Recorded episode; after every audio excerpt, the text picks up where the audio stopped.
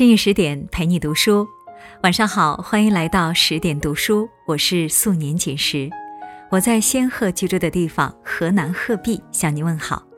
这个深秋的夜晚，你的心情好吗？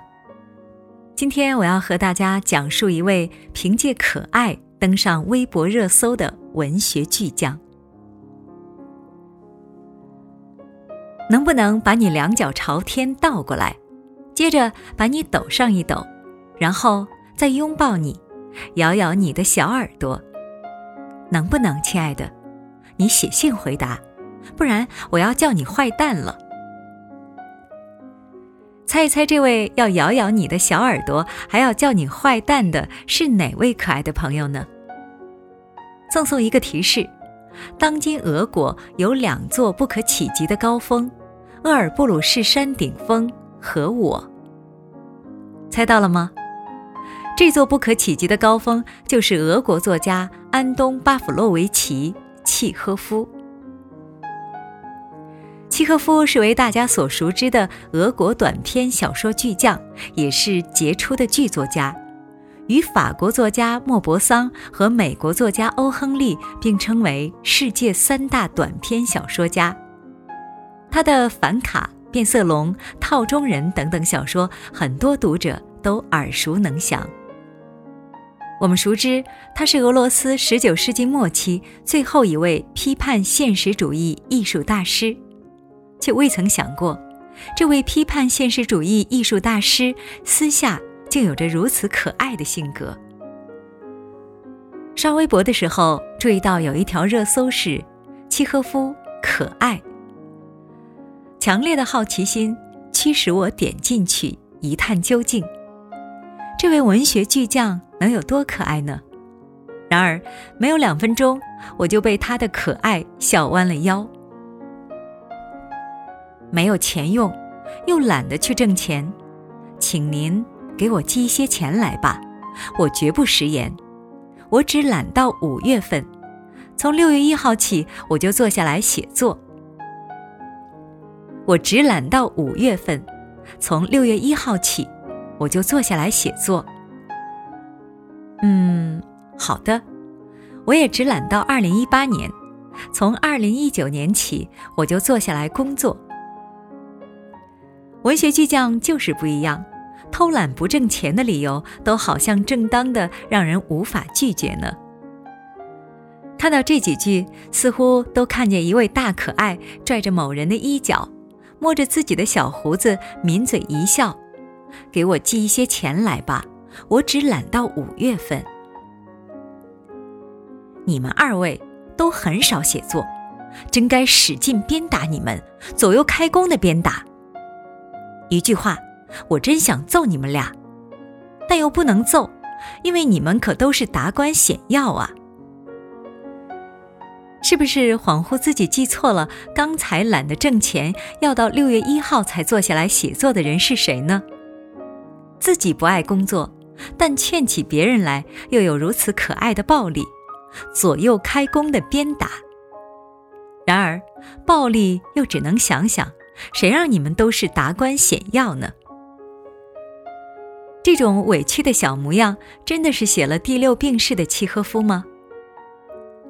没有明确世界观的自觉生活，不是生活，而是一种负担，一种可怕的事情。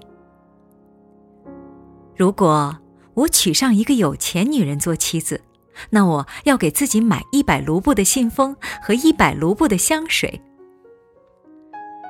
刚说没有明确世界观的生活不是生活，转眼就因为您的信封太好了，而梦想给自己买一百卢布的信封和一百卢布的香水，哪怕是一百二十万篇也行。我们亲爱的契诃夫先生一定是把所有的时间花在了文学上，而并没有想过一百二十万篇，哪怕一天写十篇也需要一百六十多年。如果已经开始排版，那么我来付排版费，否则我就投河，我就上吊。你想要怎么样？一哭二闹三上吊。这样一个蓄着胡子的大可爱，跟出版社说：“否则我就上吊。”那出版社还能怎么样吗？以上微博热搜的内容都来自于契诃夫书信集，但其实，在二零一五年就有一本名为《可爱的契诃夫》的书信集出版。该书甄选了契诃夫四千多封书信中最有价值的两百多封，既有和文学巨擘托尔斯泰、高尔基等人的书信往来，也有写给妻子的滚烫情书，还有旅途中对自然万物的热爱等等。之所以取名可爱，自然是因为他的信件内容鲜活有趣，流露出他真性情的可爱一面。契诃夫的可爱不是那种这个孩子胖嘟嘟的好可爱呀，或者大熊猫圆滚滚的样子也太可爱了吧。他将可爱变成一种内在的品质，而不是表象特征。首先，他的可爱。是因为他的幽默。一八九六年，他的海鸥首演失败，伤心的给丹青科写信。剧场里充满了敌意，空气因为憎恶而膨胀，而我依据物理学的原理，像炸弹一样飞离了彼得堡。更有趣的是，他还说，如果戏演砸了，我就到蒙特卡洛去赌钱，输到不省人事。另外，就像他的小说语言质朴、言简意赅，他的信也一样简洁直接、生动可爱。心情好了就会说：“天气不错，花园很好，玫瑰都开了，你来做客呀。”心情沮丧就是：“下雨了，好冷呀，你都不来看我，我咳嗽好不了了。”简单直接到除了可爱，找不到别的词来形容了呢。契诃夫原本是医学毕业生，因为热爱文学而成为作家。他曾说：“医学是我的合法妻子，文学是我的情人。”当然，二者并不是互相排斥的关系。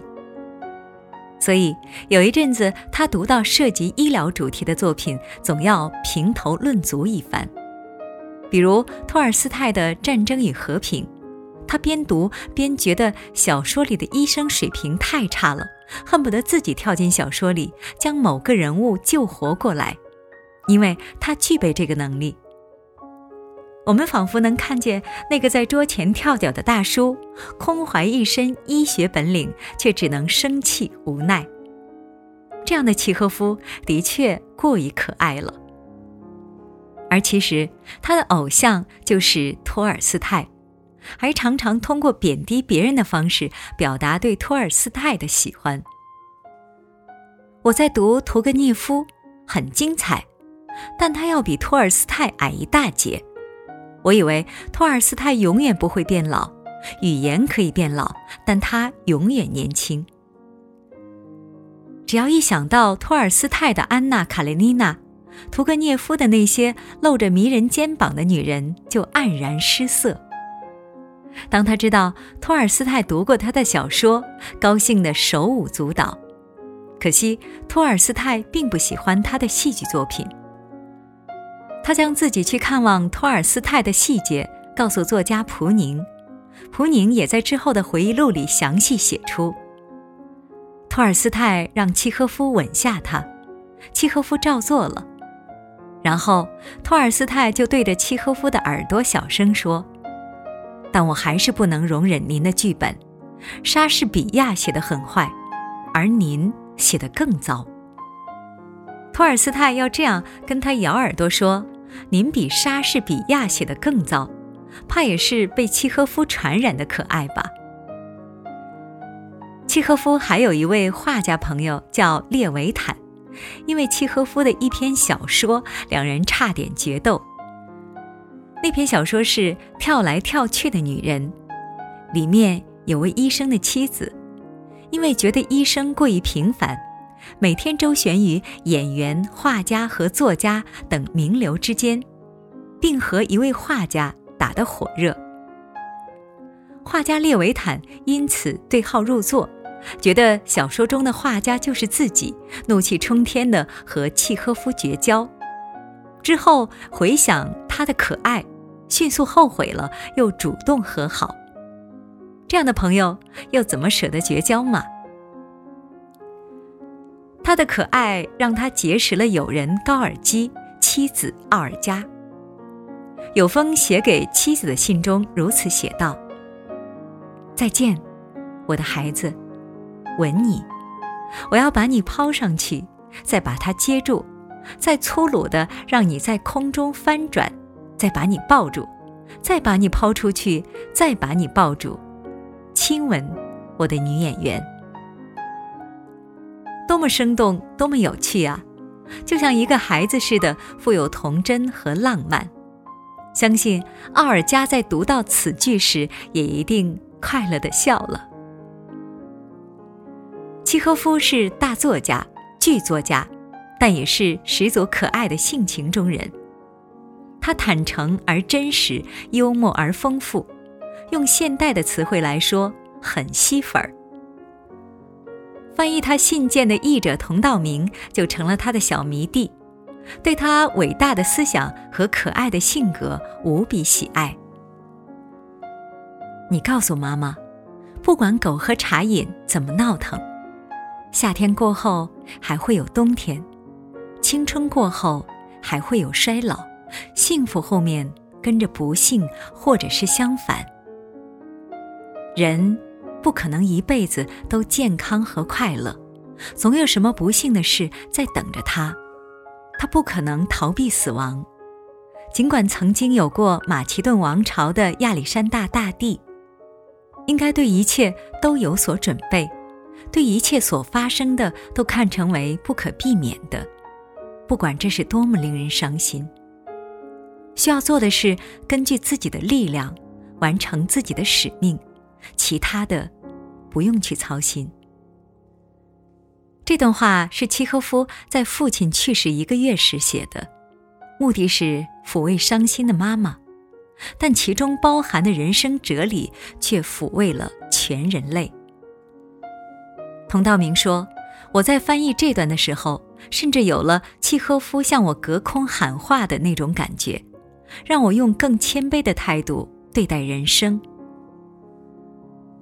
马雅科夫斯基曾经说过。在契诃夫的舞台上，有这个时代的一切痛苦和期待。童道明的老师拉克申也曾告诉他，契诃夫尽管生活在十九世纪，但他的思想属于二十世纪。但其实，他们都低估了契诃夫思想的伟大。他的作品穿越了十九世纪和二十世纪的时空限制。直至今天，依然冲击着人类的心灵。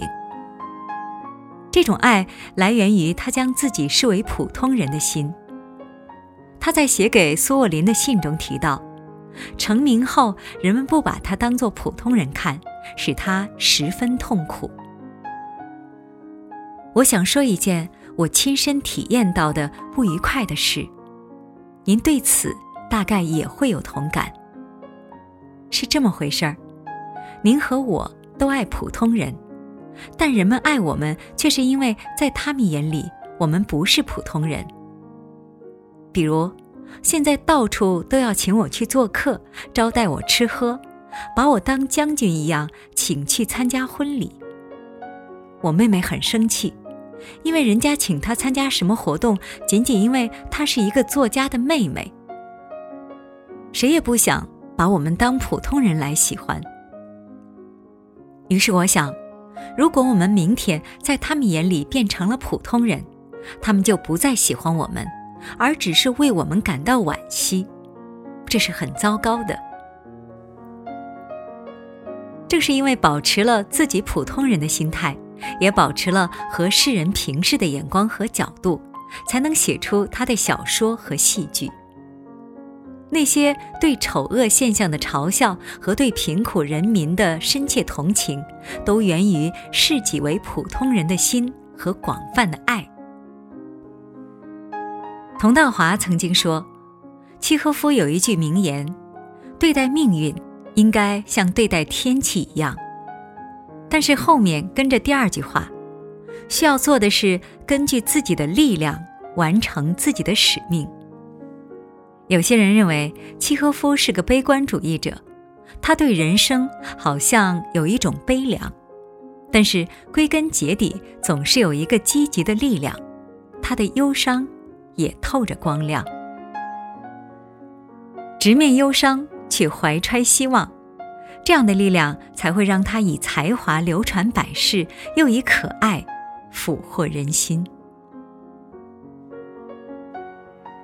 今天的文章到这里就分享完了。我们都学过契诃夫的变色龙，但是听了今天的文章才知道，这位文学讽刺大师居然有如此可爱的一面。这里是十点读书，更多美文请继续关注十点读书，也欢迎把我们推荐给你身边的朋友和你的家人，让我们一起在阅读里遇到更好的自己。我是主播素年锦时。在河南鹤壁，祝你晚安，好梦。